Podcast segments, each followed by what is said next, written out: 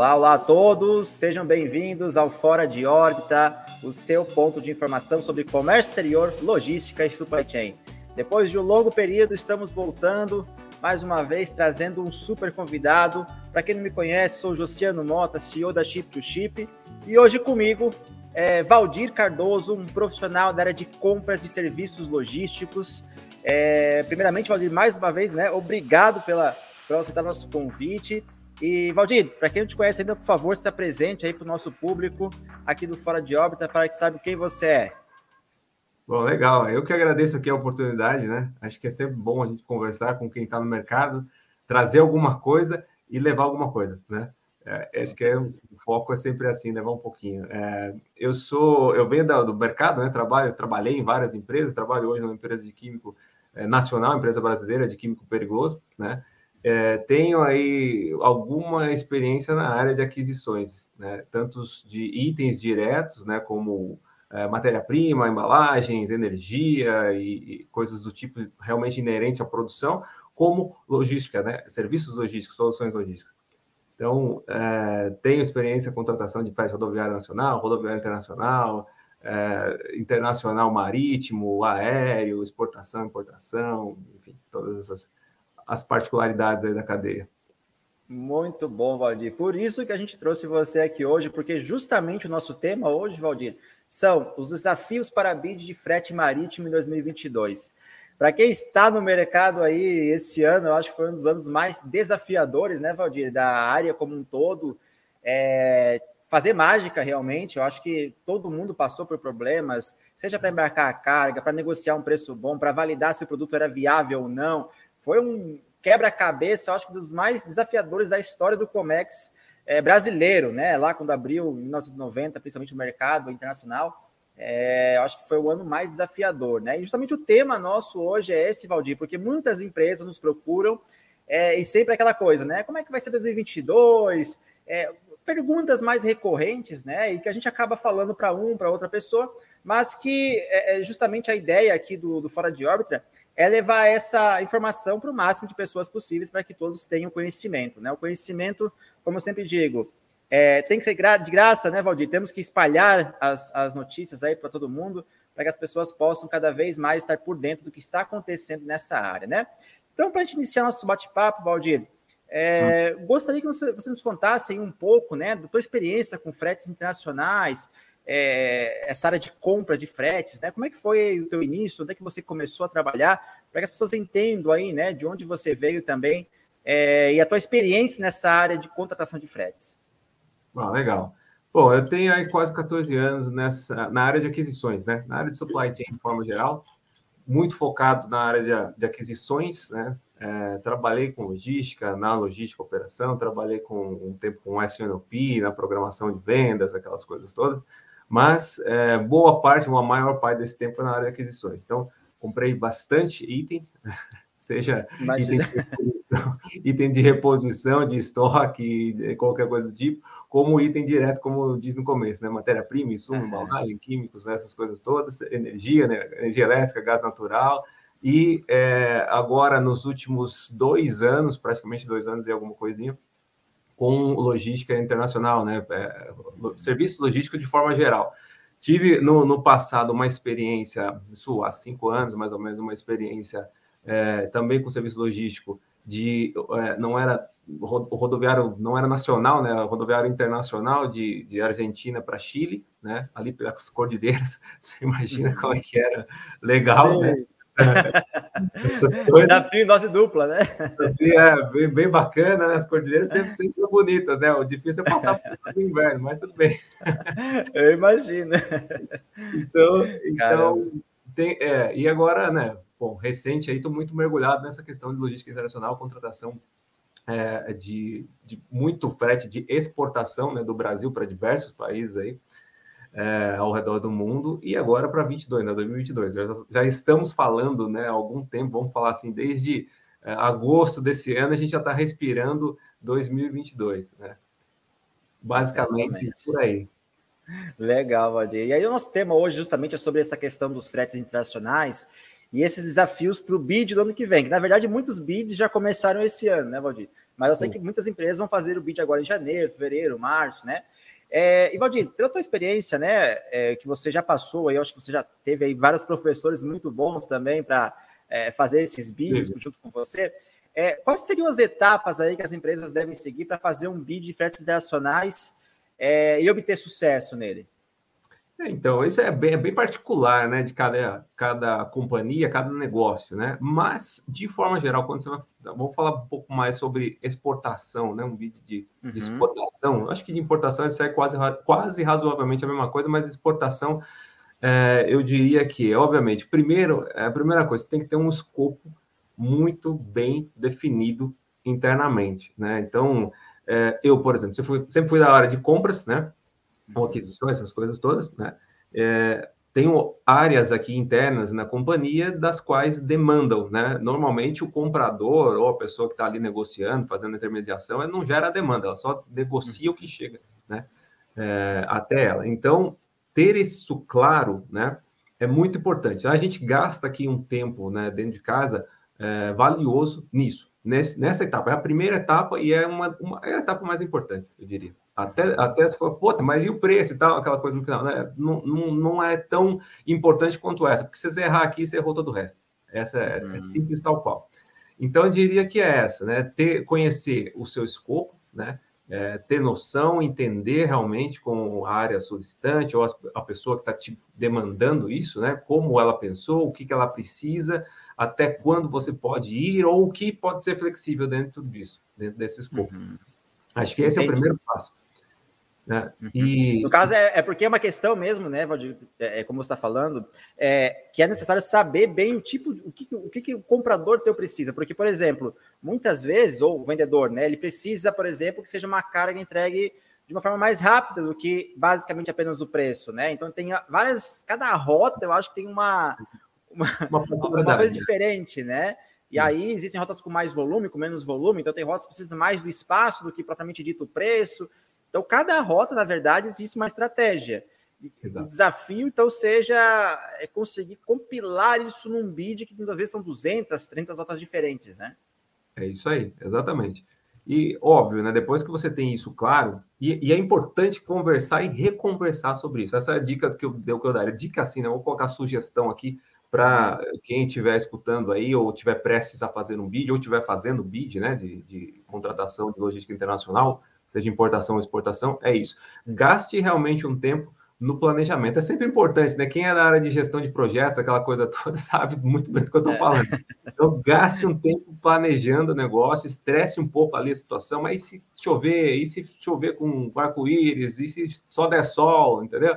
Né? Uhum. Hipoteticamente falando aqui, mas analise um pouco ali, já pense um pouco ali nos tipos de cenário possíveis para você entender, para você estar muito mais a par do que você realmente precisa né, é, para buscar no mercado.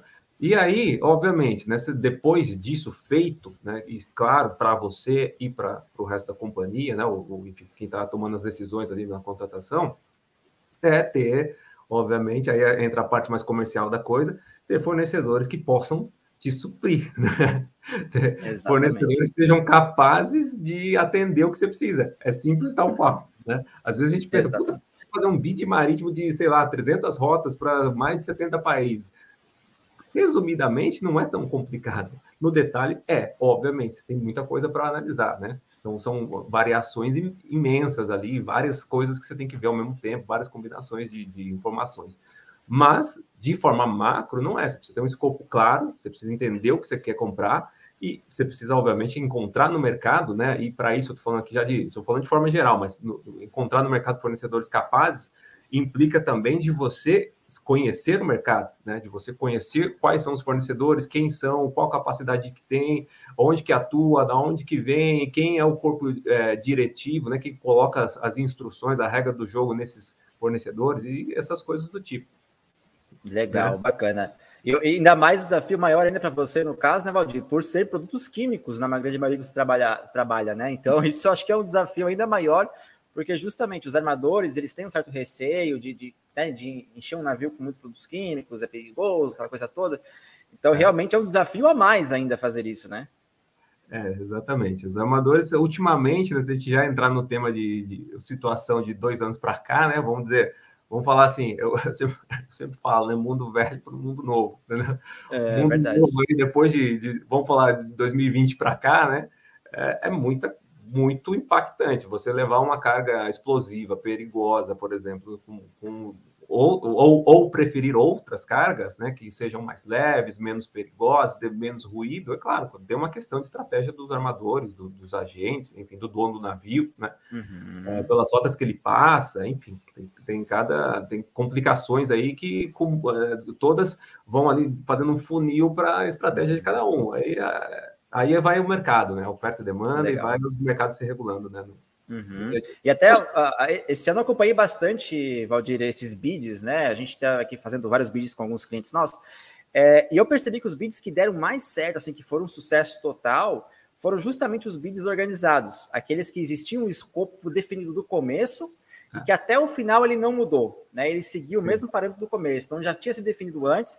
E até para quem está nos assistindo aqui, nos ouvindo, Valdir, eu acho que é, é, ele segue um padrão que eu vi que é muito similar, né? Então, por exemplo, é, primeira coisa, se faz uma reunião com os fornecedores. Olha, nosso bid vai ser lançado a partir de tal data. Nós vamos dar 21 dias para fazer o round 1. É, nós vamos precisar de 7 dias para analisar o round 1. Aí vamos fazer o round 2. Aí depois do round 2 vamos definir quem vai fechar cada rota. Depois definir cada rota. Então, assim, tem um passo a passo realmente é, que seguindo ele dá certo, né? Que até seria uma, uma, uma segunda questão que eu ia te fazer agora, né? É, é, é, qual que seria esse passo a passo? A gente vai falar assim, olha, é, essa linha, essa, essa e essa.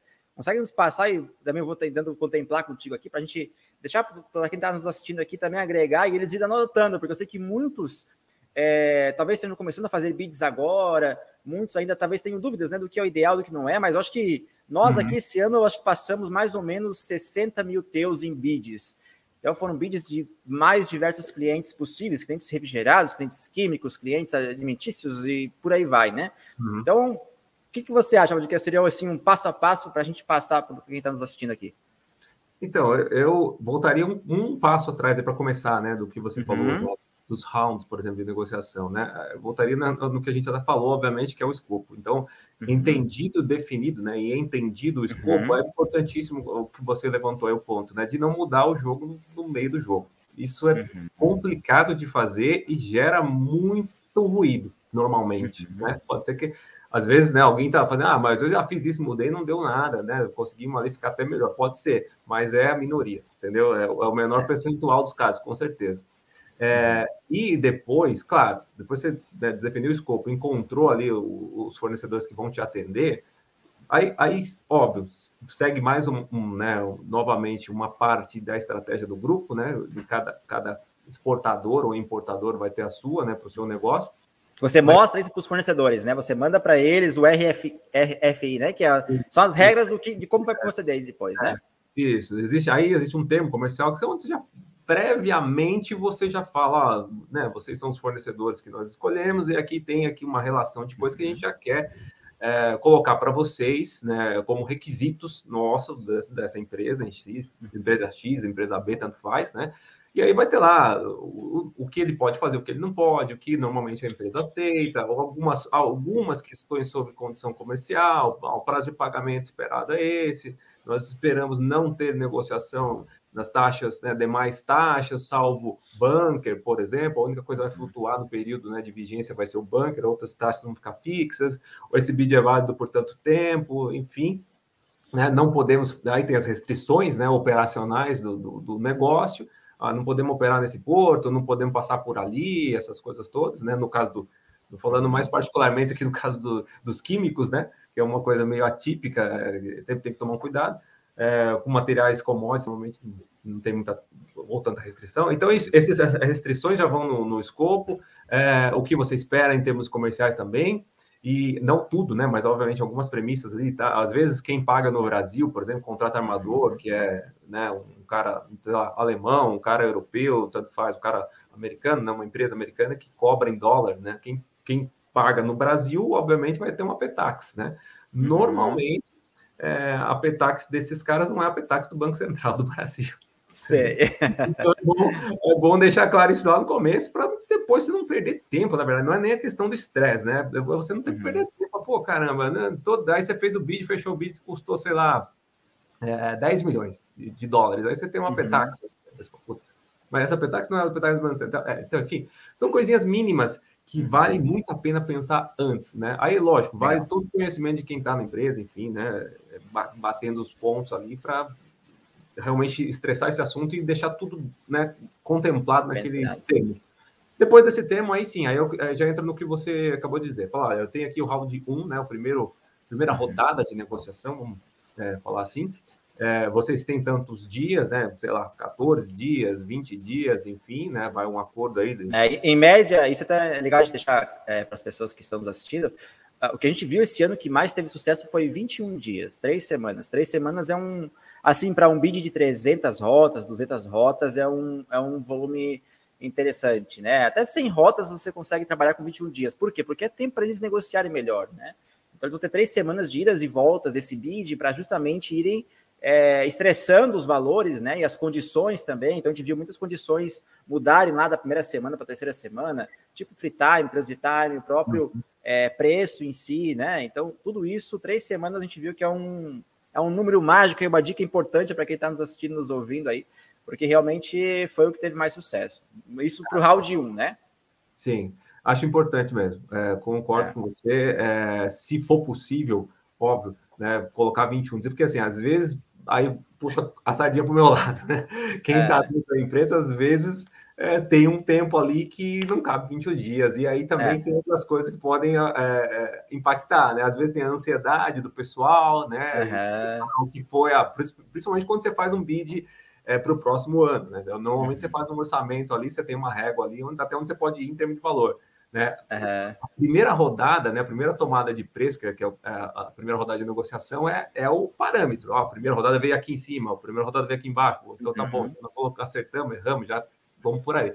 Mas acho que é razoável porque a maioria, né, quando você fala diretamente de armador, ou até dos, dos agentes globais, né, esses grandes, normalmente eles, eles recebem né, o seu bid e submetem isso para um, alguma, eles chamam de pricing, de produto, um departamento específico uhum. que vai é, fazer as cotações, né, do, do, do, bid linha a linha, taxa a taxa, uhum. aquela coisa toda. Normalmente não é o vendedor que faz isso, é um, tem um departamento específico. E às vezes esse cara está no Brasil, às vezes não. Às vezes está na Filipinas, às vezes está na Europa, às vezes está uhum. na Então tem fuso horário, tem aquela coisa toda, né? Então é bom, é, obviamente, fazer com a primeira rodada do Breno tomar de preço com calma e quando você receber, né, dado vai 20 dias, por exemplo, você receber essa tomada de preço é muito mais assertiva do que se você tivesse dado, por exemplo, uma semana, cinco dias ou sete uhum. dias corrido ali, que o cara às vezes vai te mandar um monte de coisa é, só para não ficar fora do bid, porque ele sabe que de repente você vai chamar ele para negociar de novo e aí ele acerta.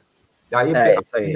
É, é, muito. Ruim. Ele vai trazer o valor lá em cima só para poder participar, né? Sendo que o valor vai estar muito mais alto, porque é uma, digamos, a margem muito mais alta, que caso der alguma coisa errada, ele não vai ter prejuízo, pelo menos isso, né? É, lógico, ele vai colocar o coeficiente de segurança dele ali, para não falar outra coisa. Uhum é, no, no, no, nas tarifas. Então, é, isso polui, isso é muito ruim, porque quem é, tá... Por isso que o prazo é importante, né? O prazo tem que ser é, uma, um dos fatores determinantes, acho que é o prazo, né, Valdir? A gente percebeu muito isso, acho que no dia a dia aí, é, e com vocês também, você também acho que deve ter percebido, que o prazo foi é, é essencial para eles realmente trazerem ofertas válidas, ofertas que você vai considerar, né? Você pegasse um, um bid de uma semana e você comparar com um bid que foi feito em três semanas, a diferença é gritante, né? Os valores são diferentes demais, assim, é algo realmente que não não condiz, mas existem empresas que fazem. Então, assim, talvez por uma questão de conseguir melhores valores, melhores condições, três semanas inicialmente é importante. E aí vem, né, Valdir, aquela, aquele prazo que, que, que o comprador tem ali para analisar, né, comparar com o bid antigo, tem aquela questão do budget do ano que vem, faz todas as comparativas, isso vai mais ou menos uma semana, mais ou menos, né, Valdir? É, normalmente, é assim, se você acertou nessa, por exemplo, você deu 21 dias e o pessoal retornou é, cotando exatamente o que você pediu, putz, é um muito, muito, muito, muito bom porque aí você consegue ser é, ótimo, né, otimizado na sua análise. Uhum. Se você não tiver que voltar com esses caras, imagina você, você deu lá é, 15 dias, mas você teve que voltar com cada um desses caras, por exemplo, e falar com eles de novo, para ter certeza do número, para ter certeza que eles cotaram certo, que as tarifas estão todas lá e blá, blá, blá, blá, você vai, o seu bid vai, a primeira rodada vai ficar em 20, 20 dias do mesmo jeito. Né, e com o dobro de trabalho, entre aspas, ou pelo é. menos com, com, com, pelo menos mais 50% do trabalho que você já tinha feito. Então, a primeira rodada assertiva, né? Imagina 21 dias, eles voltaram, cotaram realmente o seu escopo, você sabe que é aquilo ali, os preços estão razoavelmente coerentes e tudo mais. Pô, já foi, já foi uma grande. Só de bater o olho ali nas primeiras é, propostas, você uhum. já vê uhum. isso, né? Então, isso já otimiza muito da análise interna do, do quem está adquirindo, né? negociador ou comprador que está adquirindo uhum. o preço internacional. E aí, obviamente, sobra tempo para as negociações em si, que obviamente vão começar a partir do, da segunda rodada. Uhum. Aí vai para a segunda rodada. Normalmente, essa segunda rodada é quantos dias, Valdir? Dez dias? É, eu diria que, assim, de 10, vamos colocar assim, pelo menos uma semana, né? Uns sete dias aí, 10 dias já é uma, um prazo bem legal, na minha opinião, porque assumindo que você acertou a primeira, é, o escopo está garantido, você acertou uhum. o primeiro áudio, o pessoal cotou realmente o que você, o que você precisa, né? É, que você pediu, é, é, basicamente margem ali. E aí os, os vendedores, né? É, aí entra naquela, aí já entra mais no, no, no mercado em si mesmo. Normalmente o vendedor é, conhece o produto que está vendendo, né? Até porque aquilo lá é o poder, né? Então, se ele não conhecer, ele está fora do mercado. O comprador, é, normalmente, estou falando aqui, né? Ele não conhece tanto assim daquele mercado, porque normalmente ele compra outras coisas e aquilo não é o ganha-pão dele. Normalmente ele faz um uhum. produto, né? Fabrica alguma coisa para exportar. E isso é o ganha-pão dele. Mas comprar o serviço logístico, não. É importante que quem está comprando, né, quem está liderando, quem está participando do negócio, ou a equipe toda, é, esteja a par do que está acontecendo no mercado é, naquele momento e conheça né, o, que uhum. os armadores ou o que os fornecedores fazem, pelo menos ali, no, na, vamos, vamos dizer assim, na segunda casa depois da vírgula. Né? Uhum. Para não, dizer, não dizer que eu sou claro. exigência de falar quatro depois da vírgula, vamos perguntar na segunda casa depois da vírgula, porque isso faz toda a diferença, isso é margem. Né? Sim, claro. É mesmo, se você errar nisso aí, você errou a sua margem, e se errar a sua margem, acabou a competitividade. É, claro, claro. Ainda mais no mercado tão, tão competitivo como é o químico, um exemplo, né? Mas tem outros mercados também que são muito competitivos, que os dólares é. ali, os 10 dólares, 20 dólares a mais, já, já dificulta muda. depois uma transação, né? É, muda, muda tudo, muda tudo. Então, uhum. quando você fala de, de coisas muito, é, volumes grandes, muda tudo. Uhum. Muda tudo. Então. E aí, após, a, perdão, Valdir, aí após essa parte de dar mais 10 dias para um segundo round, vem a parte de definição de quem fechou com cada rota, mais ou menos seria isso, né? Aí vem a parte de realmente definir, olha, para essas rotas vai para você, essas vão para você, seria esse escopo, né? É isso. Aqui a gente está falando de, né, um, um, de forma geral, né? Vamos falar assim, ordem de grandeza. Seria isso, né? No, no na, na, segunda uh, etapa, o que pode né, ser aplicado, quase uma prática de mercado, é tu colocar os, os targets, né? Os objetivos hum, de cada rota. Ah, claro. Algumas empresas, né? Por exemplo, algumas companhias, elas recebem ali a primeira rodada, né?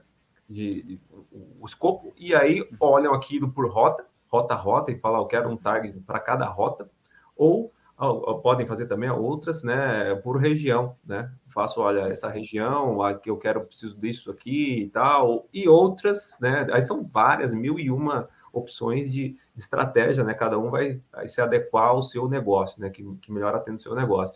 E outras pode fazer uma ponderação, fala, eu quero uma redução ponderada, né? De, sei lá, 40%, 30%, 20%, 10%, enfim, uhum. de acordo com, com, com o negócio, né?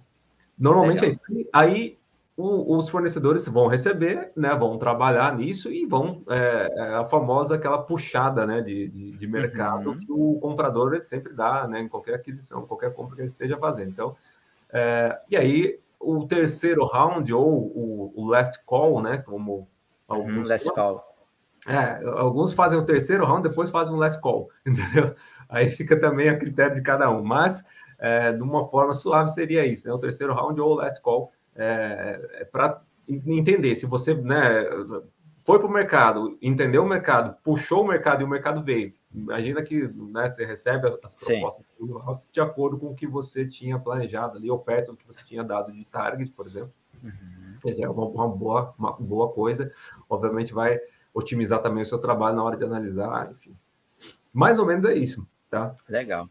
Bacana. Não, e aí já dá para ter uma ideia boa, né, Valdir, de como fazer esses bids, né?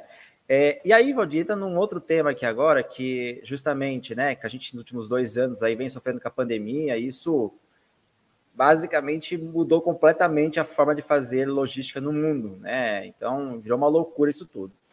É, o, o que, mudou principalmente nesse processo de bid, Valdir, comparando né, o antes da pandemia e o agora aí para o próximo ano, por exemplo? Então, de, de, assim, primeiramente eu diria o espaço, né? Se você falar na operação, é o espaço para pelo menos para conseguir embarcar os containers, né? É o... aqui é exatamente é o espaço porque é, espaço em navio, né? Ficou uma coisa muito rara, né? Ficou assim. Uhum. Agora está mais controlado, mas assim já teve épocas nesse ano, por exemplo, que de espaço era putz, quase xingar, quase xingar o, o armador. Mas enfim. É, acho que isso mudou, isso de operação mudou bastante. Agora, se você falar de forma geral, né, o que mudou? Mudou muita coisa na questão. O mercado mesmo, ele, ele esse mercado é muito sensível, né, muito rápido na, nas tomadas ali de tanto de ajuste do próprio mercado quanto é, quem está decidindo vender ou decidindo comprar nas tomadas de decisões. Então, o mercado se, se ajustou rapidinho, né? Os armadores é, sofreram ali no começo, mas assim, aí você vem né, de análise de mercado de, de, armador, por exemplo, de mercado internacional, né, de uhum. frete. É, houve épocas em que o, os armadores é, sofreram também, né, por, por demanda, por enfim, uma série de questões. Eu me lembro, o frete chegou a 25 dólares. então, é, é, quase que a caça e o caçador, entendeu? É. É, a gente não sabe, né? Agora estão realmente num momento bom, né? Vamos falar é, um momento de, né? Tanto você vê companhias grandes aí né, tomando jogando balanços, é, divulgando balanços muito bom, muito bons, né? É. É, algumas, por exemplo, CMA travando tarifas no, na questão do spot, entendeu? Algumas estratégias que você não, fala, puta, caramba, isso não faz sentido, né? Não, ou se tivesse em 2019, você ia olhar assim, ô, oh, que é isso, né? O que, que aconteceu? É... Mas é, é, uma adequação do mercado, né? Frente às pandemias, os lockdowns, enfim, os que uhum. aconteceram fora do Brasil e no Brasil. Né? No Brasil nem tanto, mas fora do Brasil muito mais, né? É, que obviamente ajustaram o negócio. Então, aí isso também impacta né? Para quem está vendendo uhum.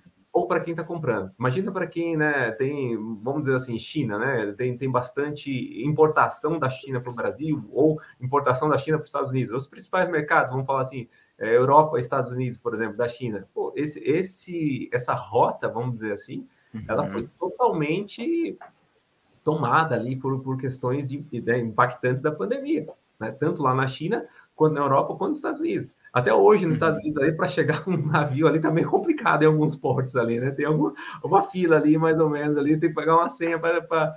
É, é. Tá, mas, enfim, é, a questão né, tá um pouco melhor do que né, foi, por exemplo, no começo da pandemia, ou até no, no, na metade desse ano aqui, né? Pelo que você conversou com os armadores para o ano que vem, então a tendência é que estabilize um pouco, então, isso também, né? Porque eu acho que as principais mudanças desse, da questão do bid Principalmente, né? O preço que todo mundo viu ali, que são valores fora da realidade, mas Sim. né, todo essa, esse contexto mundial aí, é, os amadores estão praticando valores bem, bem, bem acima do que era praticado anteriormente, né? Uhum. É, o que mais que a gente pode considerar aqui, talvez, eu diria, a questão, talvez, do espaço como um todo, falta espaço, né? Tanto para exportação quanto importação. É, eu notei também a questão do, do free time, né? free Sim. time ali, detention, demurge, é, isso também eles diminuíram bastante os prazos de devolução dos containers. Então, é. aumentaram o valor né, das, da, é. da sobre estadia. Isso é um ponto também, né, Valdir? Isso. Que... Só para pegar o seu gancho, eu faço uma analogia rapidinho aqui com os seguros. Imagina assim, ah, quem tem seguro de carro, né, aquele seguro automotivo do carro, que contempla uhum. aqueles serviços de casa, sabe? Você pega um seguro qualquer, o cara, ah, você pode chamar um chaveiro, você pode chamar um encanador. Uhum, então, uhum. Se você analisar esse contrato antes, o seu né, mesmo contrato antes da, da pandemia, você tinha lá, vou chutar aqui, cinco chamadas de um serviço na sua casa pelo o seguro do seu carro, não o seguro de casa, o seguro do seu carro. Uhum. Hoje, se você renovar com a mesma seguradora, ou se você renovou você pode olhar lá e perceber que se, se, se você tinha cinco, hoje você tem dois ou três. É. Então é, é uma adequação do mercado. A mesma coisa o free time, né? O free time o cara tinha 15 dias, né? Por quê? Não usava 15, obviamente, não usava menos, entendeu? E hoje, o armador, se ele der 15, né, manter os 15, ele, os caras vão usar os 15, né? É. Então ele reduziu também, é claro. É. E tem mais algum ponto ainda que a gente esqueceu? Acho que são esses três principais de mudança aí que ocorreram, que, é, né? Acho que, sim, impactos, né? Com certeza, sim, né? Se você falar do, do, do cenário como todo macro, né? Geopolítica, essas coisas, lógico que tudo isso impacta também, mas isso é uma coisa que todos os mercados estão inerentes, né? Não só de, de fretes internacionais é, especificidade, especificidades aí do, do, do, internacional é isso, free time, né, demurge detention, as tarifas um pouco mais elevadas, né, as tarifas, uhum. você fala do container, o container da China para o Brasil, por exemplo, vamos falar de importação, né, o container da China para o Brasil lá em outubro de 2020 estava na faixa aí de 800 dólares, 900 mil dólares, alguma coisa assim.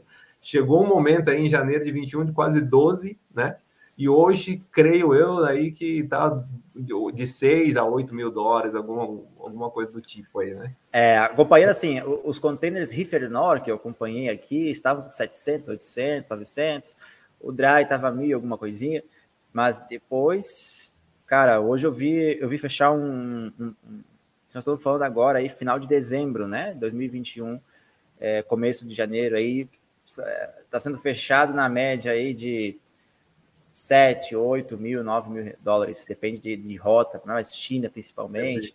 E aí tem a questão também é, da, questão do, dos containers, né? Acho que é um ponto que a gente não falou. Não é, é. só a, a questão não, não tem equipamento, não tem container para estufar, né? Esse é outro ponto também.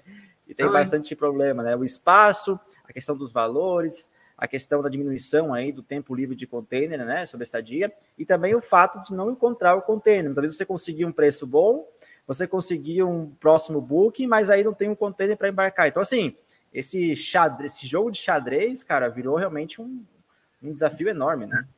Tem que ser. Principalmente para quem tem bid. É, então, tem que ser bem inteligente aí para fazer, juntar as pecinhas e fazer o, o, funcionar o jogo de xadrez porque realmente é, é uma estratégia complexa de, de ser feita, né? Ah, e...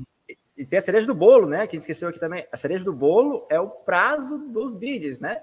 Que antes de negociar para dois anos, para um ano, agora eu tô é. vendo. Tem armador que não quer participar, né, Valdir? Você é de prova disso. De seis meses, ele não quer ter validade de seis meses. O máximo que ele tem é validade de spot de um mês, três meses, assim, já na, na, na, na beira do gol ali, né? Então, a chave de ouro é essa. Os bids também, seis meses. Se você conseguir negociar seis meses, você fez um bom negócio, porque raramente algum armador está fazendo de um ano, né? Isso eu estou falando para empresas grandes, médias, não tem importância, não. Eles raramente são poucos armadores que estão negociando prazos maiores de seis meses, né, Valdir? É, então. Cereja. Gente... É isso, é isso, exatamente. Essa vigência é importante, né? Porque aí, 2022, claro, ninguém sabe o que vai acontecer, né? Todo mundo tá, tá com base aqui em tendências, claro, né? Uhum. Temos que ter alguma coisa para se basear, né? Temos que ter os fatos e dados aqui do passado, os históricos e tudo mais, mas ninguém sabe de fato o que vai acontecer. Agora, é, existe, né? Lógico, alguns amadores já declinam de fato na hora que você pede, ah, quero um ano de bid, quero um ano e meio de bid, o cara já pula, pula fora e fala, não faço contrato de longo prazo. Fala, quanto é o seu, o seu contrato? Não, é o de um mês, é, é o esporte. Pode ser. É, o que eu sinto aqui, o que, né, com base no, no que eu tenho vivido, é, acho, né, acredito que vai vai seguir nessa tendência, é a questão, né? Tem alguns armadores ainda que, dependendo do volume, dependendo do, da do relacionamento que você tem e tudo mais, ainda aceitam né, um vídeo de 12 meses, por exemplo, né? Muito, é, é, é, algumas, né, não sei se são todas as empresas, né, ou a maioria delas que fazem bid ano, dentro do ano, né? Normalmente tem aquele bid que começa no meio de um ano, termina no meio de outro. É, normalmente era, era assim no passado, né? É, uhum. Alguns armadores estão ainda aceitam, né? Ó, vale a negociação, vale, né? Tudo que tem na, na, na manga ali para poder registrar, e vale também você, né, ou quem está adquirindo, ter muito claro o, qual é a expectativa sobre esse bid de um ano. Por quê? É, não é simplesmente, ou vamos falar que é, tem os dois lados, tem o pró e tem o contra, tanto para quem está comprando quanto para quem está vendendo, né? E, aí vale mais, vai ganhar quem sabe mais do mercado, é simples assim, quem está mais a par do mercado. Então, para quem está comprando, por exemplo, né, existe, né, quando lá em outubro, né? Outubro desse ano, não está muito longe, não. Setembro, outubro desse ano, tinha uma expectativa de queda no segundo semestre dos fretes, né? Das tarifas.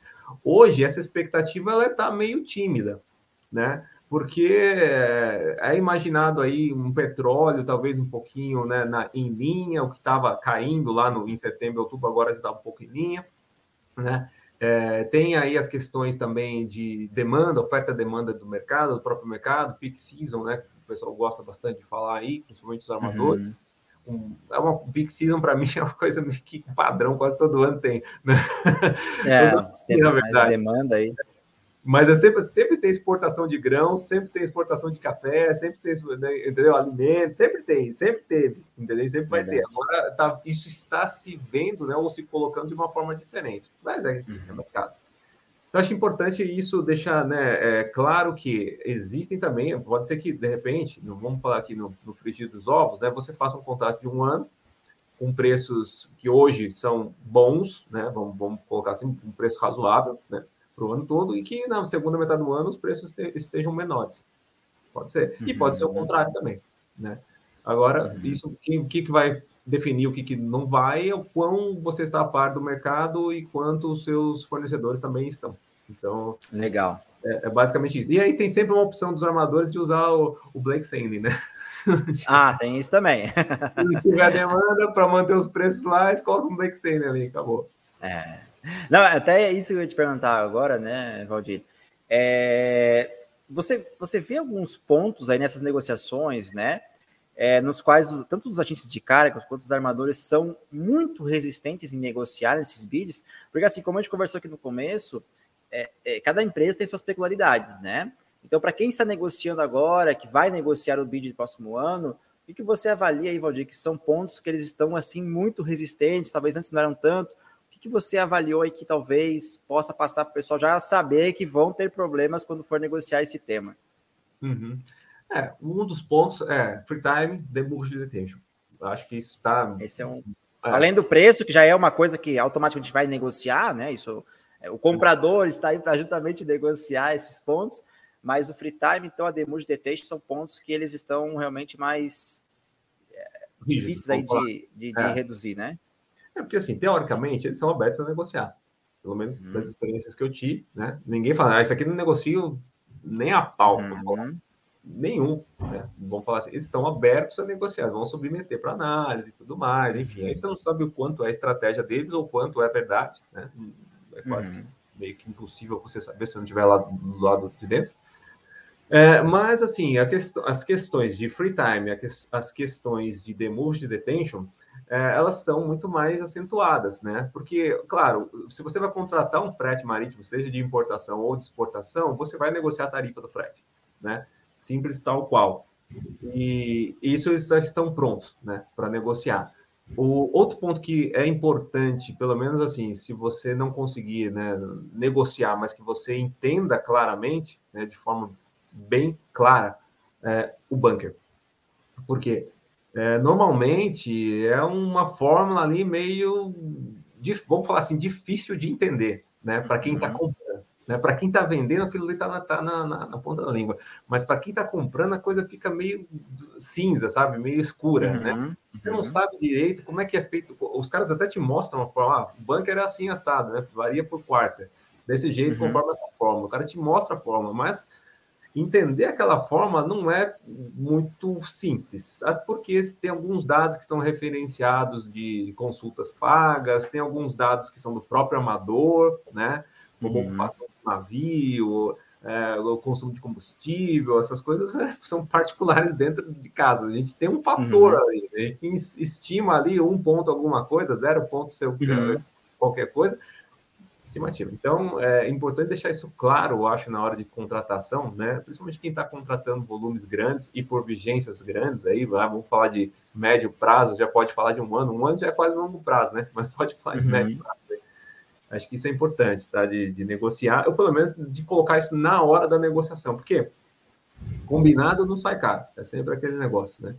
Então, combinou bunker, combinou é, free time, combinou demurge detention, é, e os demais, né, lógico, as tarifas tudo mais, que é o básico, é, eu creio que você né, vai ter um vídeo muito mais suave na operação, né, com muito menos dor de cabeça na parte comercial financeira. E ah, essa taxa não existia, o que, que aconteceu? Ah, existia assim, ela estava incluída aqui, você não viu? Aquela coisa toda. Então, É isso. Bem comum isso, né? Tem uma taxinha aqui, estava aqui escondida aqui, apareceu de repente. É flutuante, né? Não, às vezes ela dá um vento, ela sobe de novo, né? sabe mais ou menos.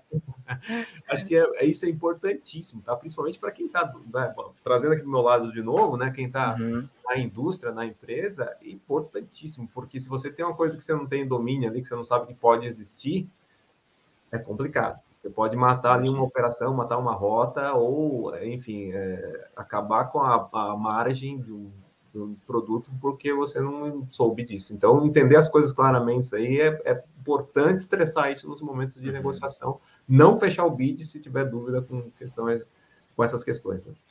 Ô, Valdir, até por curiosidade, né? Você chegou a, a entender assim quanto a questão principalmente de preço, né? Que essas duas questões a gente sabe que mudou bastante. A questão do né, transit time, free time, detecho, demurge, é, condição de tempo de validade de contrato. Mas a questão valor, assim, tens ideia de quanto aumentou de 2020 para 21, para 22? Tens alguma ideia de qual foi essa variação, assim? É, tem alguns estudos, né? A gente tem inflações internas, né? É, uhum é lógico, a gente sempre vai comparar com o que a gente tinha no ano anterior, né? Mas é uma comparação assim difícil de fazer porque a gente tinha um contrato do, vamos falar do mundo antigo, né? Sim, sim, claro. É, mas tem aí, com certeza, né, para algumas rotas, mais de 200% de, de reajuste só do, da É. E de forma geral, aí pelo menos uns 100, 100 120%, até 130% aí de, de reajuste, comparando tarifas de 2019, né, com, com, com, vamos falar assim, tarifas que foram negociadas em 2019. Então você fala, pô, você tem um contrato de 2019? Isso é loucura, né? Vale, vale até agora? Caramba. Uhum. É, normalmente a gente sempre negocia para o próximo ano, né? Uhum. A gente negociou em 2019. faz mais tensão. Ninguém sabia que ia ter pandemia, né? Entrou Sim. a pandemia, né? A gente fez um, um contrato aí de 18 meses, foi um contrato uhum. né, bem elaborado, foi um contrato que deu um bom resultado para a empresa, porque, obviamente, entrou uma pandemia que ninguém sabia, né? A gente já estava no. Para a gente ia estar tá ok com o mercado, com a média do mercado. Então, a gente ficou abaixo da média do mercado, porque a pandemia entrou, subiu os preços, né? é, ficou uma escassez aí de disponibilidade. Então, Bacana, é. não, legal. E até agora, uma, é uma, mais a tua opinião pessoal, tá, Valdir? Para as pessoas entenderem, a gente não está aqui dizendo o que vai acontecer, porque nós temos uma bola de cristal ainda. Mas, é... Mas, a ideia justamente, acho que é, são visões pessoais, né? Eu acho que você também, assim como eu, conversa muito com os armadores, a gente de cargas, e cada um passa uma visão e a gente tenta compilar, né? O que a maioria deles fala para tentar chegar num ponto, talvez, de equilíbrio ali. Mas para 2022, Valdir, você acredita na estabilidade ou na instabilidade é, nesse mercado de fretes aí para o ano que vem? É, vou dar uma resposta aqui meio ingrata. Em cima do muro não vale, tem que, tem que ter uma eu resposta. Vou falar as duas. Ficar em cima do muro aqui, eu vou falar as duas. Não. Eu vou dar minha resposta, a minha resposta de um lado só, a minha, a minha opinião pessoal. Eu vou esperar a tua, mas eu vou dar a minha também, a minha, minha resposta. É boa, é boa. Não, eu vou colocar meu ponto aqui. Eu acho que para quem tem contrato ou está fazendo contrato, né? É, a questão pode ser mais, mais é, estável, né? Estável no sentido das tarifas, porque obviamente você registrou isso no contrato. Agora, é, não, não vai evitar de, de brigar por espaço ali na, na semana a semana. É a minha opinião. E instabilidade, para mim, vai ser o spot, tá? Porque é, considerando feriados, feriados mundiais, vamos falar assim, feriado na China, né, Estados Unidos, né, as puxadas aí de de tradicionais do mercado, Dia das Mães, Dia dos Namorados, né, Páscoa, final de ano, toda. É, eu acho que o spot ele vai ficar muito mais volátil, muito mais não, mas vai ficar mais volátil do que é hoje, por exemplo, é, com preços aí que em alguns determinados períodos do ano podem chegar a preços semanais. Eu acho que e ainda assim, se a gente pensar agora que a gente está entrando aqui no, no, no, hemisfério norte no, no inverno, né? E se a gente pensar, ou, ou, pelo menos considerar a possibilidade que pode haver de novo uma quarta onda, lockdown, enfim, é, acho que esses preços, né, para algumas regiões aí, né, eles podem sim ser, vir a ser semanais. Pode pedir proposta ali vale por semana, talvez até por um, dois dias, alguma coisa assim. Uhum. Então, acho que é, essa instabilidade no esporte vai existir. É, eu, eu acredito que assim, eu acredito que os valores eles chegaram muito próximo do máximo já, sabe? É, isso é opinião pessoal, né? Então, assim, chegaram muito próximo do máximo, talvez aumente um pouco mais ainda. É mais ou menos aquela coisa, vamos esticar a corda até onde dá. Né? Eu vejo que os armadores estão fazendo isso. Então, por exemplo, a CMA congelou alguns valores, ali falou, ah, não vamos aumentar mais o spot. Por quê? Porque ela entendeu que aquilo ali esticou a corda onde dava. Porque eu, tô, eu estou vendo muitos importadores, exportadores, procurando já fornecedores daquele produto regionalmente. Nacional, Ou seja, né? deixando de embarcar muitas cargas de forma internacional, trazer uma importação, ou fazer uma exportação, vendendo nacionalmente ou, vend, ou importando, perdão, ou, trazendo isso de alguma forma nacional ali, um produto similar, para não ter que pagar esses fretes estratosféricos. E o que uhum. acontece? A longo prazo, se todo mundo começar a fazer isso, o que vai acontecer? Vai sobrar navio boiando sem conter na água. É. E o armador não é bobo, ele sabe, opa, eu vou esticar a corda até onde dá. Então, Sim. o que eu estou vendo é empresas pensando de uma forma onde, olha, armador, continua fazendo esse valor muito alto, que logo, logo tu não vou ter mais cargo com você. E do outro lado, o armador falando, olha, ou você paga esse valor que eu quero aqui, ou você vai deixar de trazer um produto bom para a tua empresa para poder vender isso aqui também. Então, assim, Sim. é um, um, jogo, né? E a gente vai ver para onde vai estourar isso. Hoje está estourando muito melhor para o armador, porque ele tá. Os balanços dos armadores ah, o faturamento no trimestre 300% maior do que ano passado. Ah, coisas assim que está acontecendo e que realmente né, não vejo a curto prazo mudar. Mas, cara, se eu fosse assim, é, trabalhar com hipóteses, né? Se eu fosse aqui arriscar, eu diria que o valor que já está sendo pago hoje vai continuar por mais um ano. Um pouquinho maior, talvez, mas não vai chegar um container a 20 mil dólares, por exemplo, de importação. Eu acho que não chega, porque aí realmente, cara, o navio vai vir vazio. É, tem coisas que já não está mais valendo a pena importar, né? É, e a gente acompanha isso, cara, no dia a dia, em qualquer lugar que você vai comprar um produto, você fala, cara, eu paguei 15 reais no passado isso aqui, tá 30, tá o dobro. Como você falou aí, o frete aumentou 200%, 100% em algumas rotas. Isso é muito dinheiro, né? Para alguns produtos isso se transforma é, é, numa bola de neve que daqui a pouco o cara fala, olha, não trabalho mais com isso. Como eu já vi também, as empresas falando, olha, não trabalho mais com esse produto. Por enquanto está suspenso a compra desse produto. Coisas assim que vai se tornar mais recorrente se realmente os valores não ficarem mais estáveis. Então, no que a gente chegou agora em 2021, acredito que 2022 vai se tornar muito similar, é, não vai é, ter assim um aumento tão alto. Apesar de que os, alguns armadores eu já vi conversando que ah, vai aumentar um pouco, não sei o quê, mas eu acho que é mais realmente para o mundo se acostumar com os valores atuais, não que seja uma coisa que eles vão aplicar.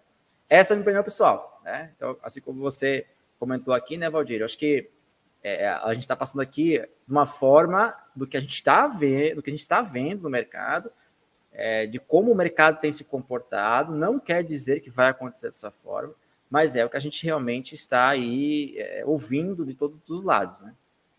É isso. Eu concordo com você. Acho que o frete a 18 mil dólares não, não vai ser sustentável, não vai se sustentar. Ele pode até chegar, né? O, o, porém, né, é óbvio, né, quem pode e tem opção de comprar nacional, seja no Brasil, seja fora do Brasil, né, matéria-prima, qualquer coisa, já está fazendo isso, tá? Eu também uhum. compro matéria-prima, também já comprei bastante itens aqui que eram importados antes por conta de, era mais barato você importar do que você comprar nacional algumas uhum. coisas. É, então, isso, essa tomada com certeza já está sendo feita aí desde que os fretes começaram, né? Lá em final de, de 20, né? Começaram a dar essa, esse boom aí, né? É, mas é, é assim, claro, os armadores eles têm ali é, é uma coisa que no, no final, né? Na, na última linha, ela é natural de mercado, né? É, os armadores, como eu disse lá no comecinho, né? Os armadores também sofreram um tempo atrás, né? Uhum. É, quem estava exportando, quem estava importando estava tranquilo, entre aspas, né? Estava ali com, com, melhores condições, vamos falar assim. Hoje a situação é inversa, quem está exportando, quem está importando tem que pagar mais se quiser fazer, né? É, a situação ela, ela é bem, bem delicada, tem que né, analisar realmente todos os custos aí para ficar com a operação no, no azul, né? Uhum. É, o, o que eu acho é que, de uma certa forma, é, como eu disse, quem, é, os armadores ali, eles têm é, a noção de para onde está indo, da onde está vindo e para onde está indo, eles sabem quais são os mercados, eles sabem de economia, né? eles entendem da macroeconomia, e eles sabem é, né, entre as alianças que existem aí né, nos, nos uhum. mercados logísticos nacionais, sabem ali razoavelmente quais mercados são predominantes para cada região. Então eles não vão deixar a peteca cair, obviamente. Né? Você fala, pô, esse cara está comprando nacional, né? Esse cara é um cara que mexe o ponteiro. Obviamente, uhum. eles vão tomar alguma atitude. É isso aí. É o que eu acho também. Eu acho que a principal dica que a gente pode deixar aqui para quem está nos assistindo, nos ouvindo, é isso aí mesmo. É realmente tentar negociar o que, o que conseguir negociar, né? Entender que realmente algumas rotas os valores estão estratosféricos mesmo. É, e aí criar estratégias para que isso, no final das contas, ainda compense ser feito. Então, são pontos aí que é, mais do que nunca, né, Valdir? Quem está nos assistindo aqui está procurando com certeza um aprendizado para esse período, digamos assim. Mas acima de tudo, eu acredito, Valdir, que é, ser um bom negociador agora se tornou fundamental, né? Não tem mais como você achar que o mercado automaticamente vai se negociar, que não vai precisar tanta interferência. Eu acho que o negociador agora faz toda a diferença nesse processo, né? É, não, com certeza, e é fato. E assim, você não vai conseguir negociar nada bem se você não entender o que você está comprando. Você não entender o que você precisa e até onde você pode ir. Então, minha sugestão, né, barra dica aí, é essa, né? Entendam completamente aí o escopo, né? E vão para o mercado para garantir que esse escopo seja é, contemplado, né? 100% contemplado, ou o máximo possível e a partir disso, né, não tem assim, a, putz, qual, qual que é a mágica da, da negociação? Ah, sou um negociador experiente, sei lá, tá. Existe, claro, mas existem estratégias, sim, mas é muito mais de você conhecer o que você é, quer, saber o que você hum. quer e até onde você pode ir, né? E é óbvio, conhecer quem está te vendendo e o que ele está te vendendo. Isso é pato para você Especial. sua estratégia. Né? Exatamente. Bom, pessoal, estamos chegando ao fim aqui desse bate-papo. É, primeiramente, agradecer, Valdir, mais uma vez a tua presença. Cara, foi sensacional aqui. Acho que são dicas preciosas que a gente não aprende na faculdade, isso. A gente tem que ir para o mercado mesmo, é. conversar com as pessoas e eu acho que compartilhar essas informações em um momento tão difícil que é o que a gente vive agora e que todo mundo está passando por isso, né? Seja nos bids, seja nos esportes, mas é, aqui o tema hoje mais voltado a bids é essencial para que as pessoas realmente consigam aí boas negociações é, eu acho que o Fora de Horta veio justamente para trazer é, de uma forma simples e clara essa conversa, né? Uma conversa realmente com quem entende do assunto. A gente trouxe aqui a gente de cargas, é, despachantes, consultorias, pessoas que estão nesse dia a dia e compartilham informações assim como você trouxe para nós hoje. Então, mais uma vez, muito obrigado pela tua presença. É, se quiser deixar também teus contatos, para quem quer te conhecer, nas suas redes sociais, aí como é que pode te procurar, já deixa aí também o pessoal te achar e conversar com você, bater um papo aí, quem sabe é, saem novos negócios aí também. Pô, legal. Eu que agradeço aqui, obviamente, a oportunidade. É, é no, no, na última linha é gostoso, né? Conversar sobre o mercado com quem está no mercado, obviamente, né? E, e, as visões diferentes aí, na minha opinião, é o que contribui para o resultado bom, né? Então, é sempre você está muito mergulhado naquele assunto, sempre é bom conversar com alguém de fora, dar, um, dar uma opinião aqui, o que você acha disso, porque eu tive grandes experiências assim, né, falando com pessoas que não tinham nada a ver com o mercado, né, mostrando, ah, eu vou fazer isso aqui, o que, que você acha? Como é que esse negócio aqui? Você viu? Oh, caramba, não tinha olhado isso aqui. Aí, isso, é, enfim, com o tempo, né? É, eu fico né, à disposição aí, enfim, sempre que tiver um assunto legal eu puder contribuir, né, me avise, estou às ordens. E quem, bom, se quiser alguém né, tiver contato comigo, eu estou lá no LinkedIn, se puder me procurar lá, Valdir Cardoso, né, acho que do jeito está escrito aqui mesmo, estou lá, estou à disposição também para trocar ideias, é, acho que é legal, estou super aberto aí para benchmarks, enfim, falar sobre o mercado, o mercado de aquisições, o mercado de logística internacional, o rodoviário nacional também, que é um desafio à parte. É verdade. É. Enfim, estou à disposição e agradeço bastante a vocês. Muito obrigado, Valdir, mais uma vez, a todos que nos assistem, estão nos ouvindo. Sempre trazemos esse conteúdo. Uma vez por mês teremos um webinar com um convidado super especial, assim como o Valdir. E também temos o nosso blog, onde toda semana temos um novo artigo escrito por algumas das pessoas mais, é, aí, digamos, de mercado, aí, que tem mais conhecimento na área de comércio exterior. Toda semana um novo artigo no nosso site, ship2ship.com, vai lá na barra blog e também nas redes sociais onde nós postamos. Então, a todos que nos acompanharam até aqui, mais uma vez, muito obrigado. É, e nos vemos em breve com um novo webinar aí para todos vocês curtirem e aprenderem cada vez mais. Valeu? Um grande abraço a todos e até a próxima. Nos vemos em breve. Valeu, gente. Um abraço. Obrigado.